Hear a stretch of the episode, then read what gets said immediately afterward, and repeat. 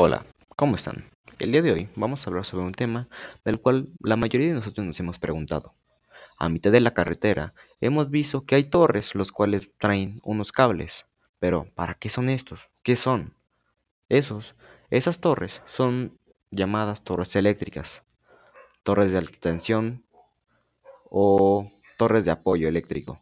Es una estructura de gran altura, normalmente construida de acero, cuya función principal es servir de soporte a las líneas de transmisión de energía eléctrica. Y bueno, es la definición, y eso es una torre de energía. Y bueno, muchas gracias por escuchar. Este fue la segunda definición de los tres días.